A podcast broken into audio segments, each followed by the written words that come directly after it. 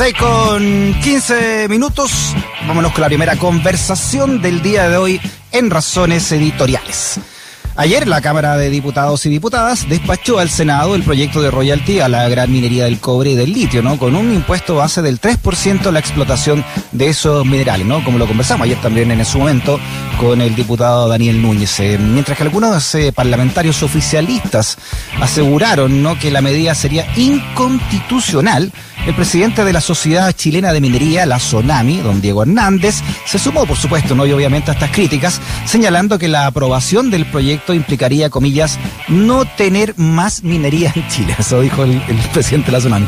Bueno, para revisar los mitos y realidades, hasta eso también se suma el gobierno, ¿no? Y, bueno, y gran parte de la derecha, solo, solo tres eh, diputados eh, oficialistas votaron a favor del royalty, todos los demás, incluso los del norte, eh, se cuadraron, ¿no? Con el gobierno y con la gran minería de no querer eh, royalty, ¿no? Y para entonces para revisar estos mitos o realidades respecto de este proyecto, vamos a hablar con Nicolás Bome, que es economista y director del Observatorio de Políticas Económicas, el OPES. Eh, Nicolás, ¿cómo estás? Bienvenido a Razones Editoriales. Hola Freddy, ¿cómo estás? Gracias por la invitación.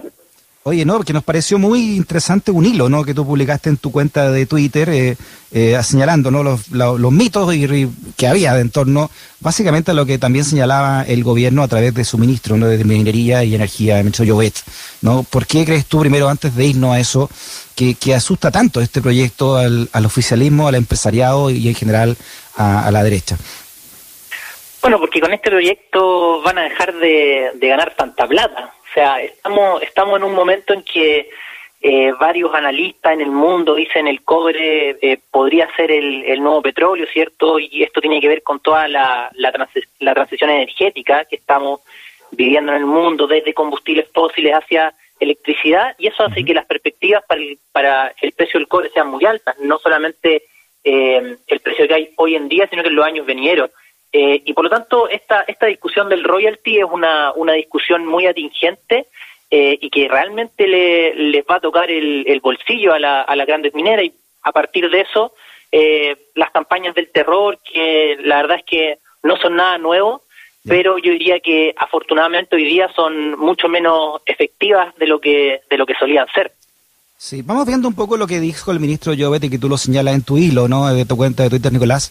Por ejemplo, em, dice dice que eh, tú, que el ministro Llobet presentó un ejercicio, ¿no? Eh, afirmando que el precio que ayer estaba en 4,5 dólares, hoy está en 4,7, incluso ha subido la libra, que dice que la carga tributaria de las mineras llegaría a un 82% de las utilidades antes de impuestos.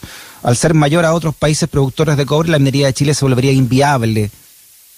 ¿Qué, qué, mito habría ahí en eso que dice, por ejemplo, el ministro Llobet?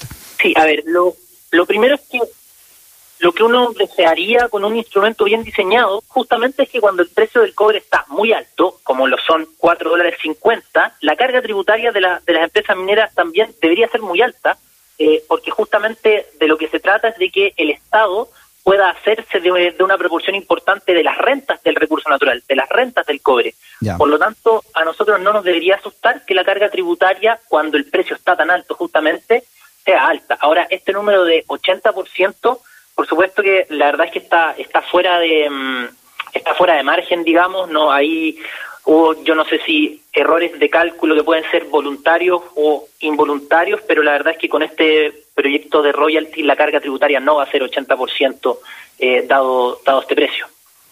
Sí, eh, hay una serie de medios, ¿no? Eh, los tradicionales, ¿no? Que han publicado cifras que muestran a Chile como uno de los países que más cobra eh, impuestos a la minería respecto de otros países mineros. Eh, eh, también que han sido esta, estas mismas noticias han sido eh, han sido ventiladas ¿no? O, diseminadas también apoyadas por otro tipo también de comentaristas de estos mismos diarios. Es verdad Chile es uno de los que cobran más impuestos a la minería no no eso eso no es verdad. Chile en su sistema tributario general tiene una, una carga tributaria sobre las rentas del capital que es bastante baja. Si uno la compara a nivel internacional. Además de eso, nosotros hoy tenemos un, un, sistema que es el impuesto específico a la minería, que la verdad es que recauda casi nada. eh, si uno si uno mira ejemplos, por ejemplo, de Canadá, de Australia, de Perú incluso, ellos tienen hoy día eh, en funcionamiento esquemas de royalty, es decir, de impuesto a las ventas.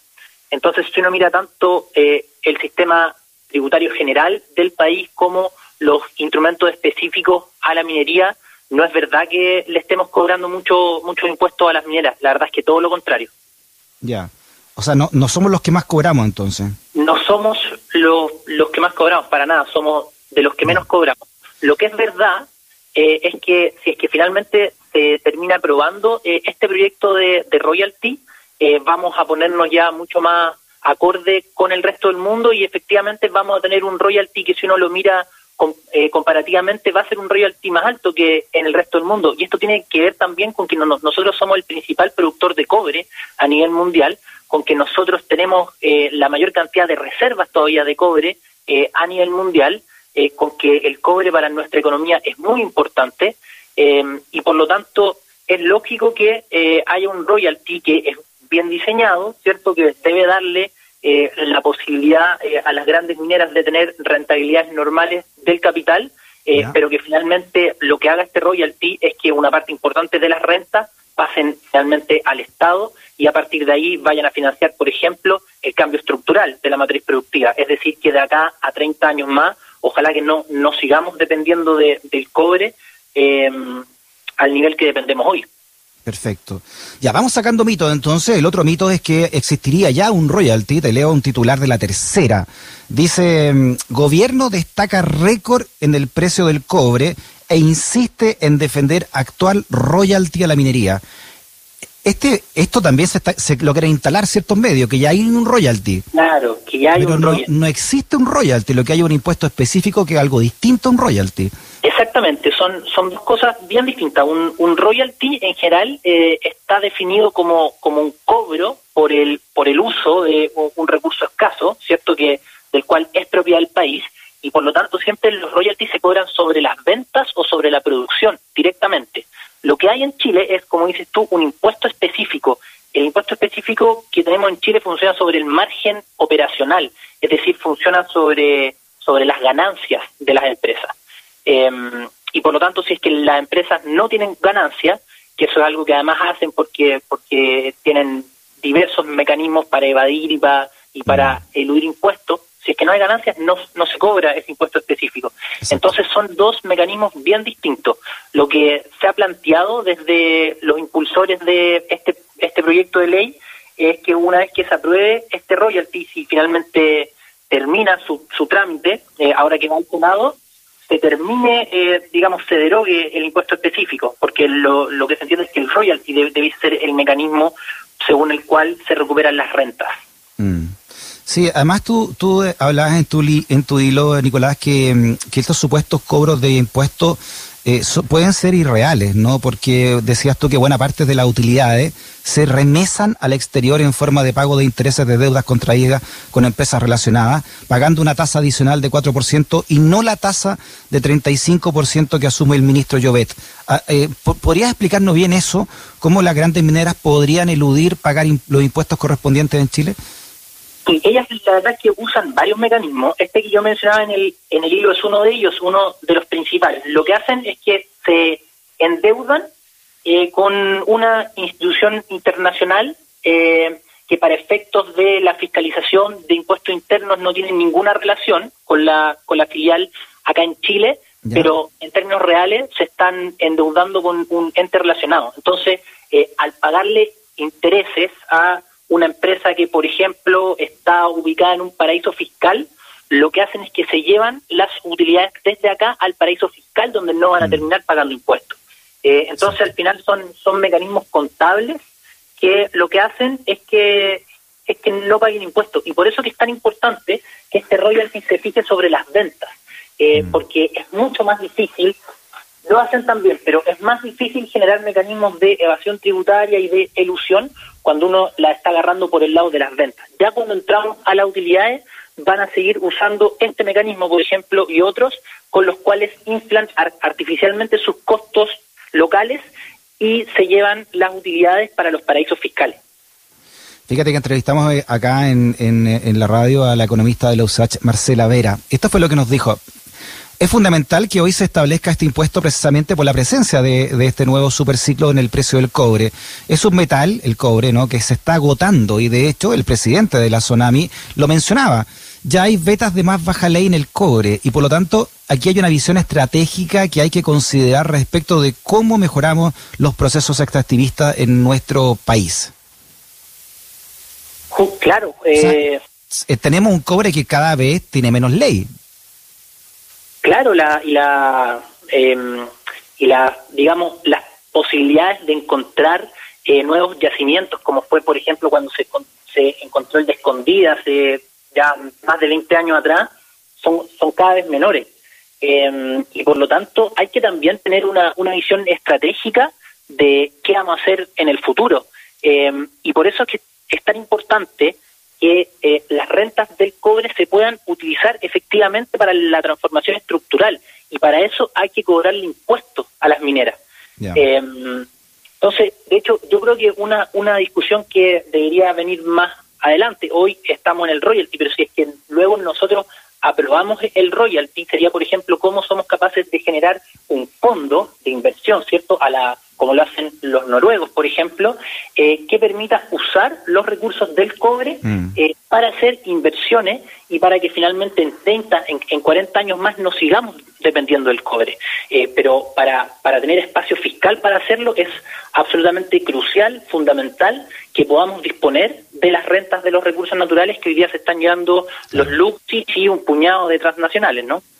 Sí, eso, eso es bueno, es bueno decirlo, ¿no? Eh, actualmente, la, hablando solamente de cobre, este royalty para toda la minería, ¿no? Pero específicamente en el cobre, la producción que de Codelco, de, de, nuestra estatal, eh, va por los va por el 30% versus 70% más o menos, de, del resto, ¿verdad? Ahora, esta, por último, por último, eh, esta, estas empresas, ¿no? Que pagan royalty en otros países, las empresas que tanto alegan acá en Chile, estas empresas internacionales y también nacionales que inviertan en otros países mineros? Claro, por ejemplo, en el caso de Australia tiene royalty, el caso de Canadá tiene royalty, Perú tiene royalty, eh, o sea, el, tener royalty y que son sobre las ventas no es algo no es algo que estemos inventando nosotros, sino que en general los países en el mundo cobran royalty porque entienden que tienen que ejercer eh, el derecho de propiedad sobre el recurso natural eh, y por eso que lo hacen de esa manera. Bueno, entonces, la pregunta es obvia, Nico, entonces, bueno, si no, si no, si no, si pagan afuera, ¿por qué no van a pagar en Chile, no? ¿Por qué no quieren pagar en Chile? ¿Por qué están diciendo que prácticamente se va a secar el mar si pagan un royalty en Chile? Exactamente, y el tema es que con las, además con las predicciones de precio que hay para el cobre, aunque les cobremos un royalty alto, como debe ser, van a seguir ganando plata. Sí, eso, eso es lo que eh, desde el ministro, por supuesto, la Sonami, el Consejo Minero, han tratado de decir como no, acá va a, terminarse el negocio, no va a poder ganar plata, y, eso no es verdad. Y mira, solo para, para darte un, un dato que yo creo que es bien decidor, el, el propio ministro, Jovet, usó el dato del el costo eh, unitario que tiene la medida escondida. Mm. Ese costo unitario por libra de cobre es 1,69 la, la libra.